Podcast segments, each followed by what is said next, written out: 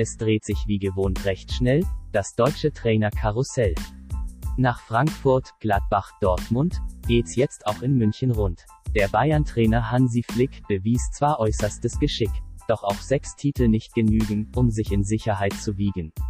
Drum wechselt er zum DFB. Derweil sagt Brazzo, ach, ich seh, mal was die Konkurrenz so bietet. Bei uns wird eh besser vergütet.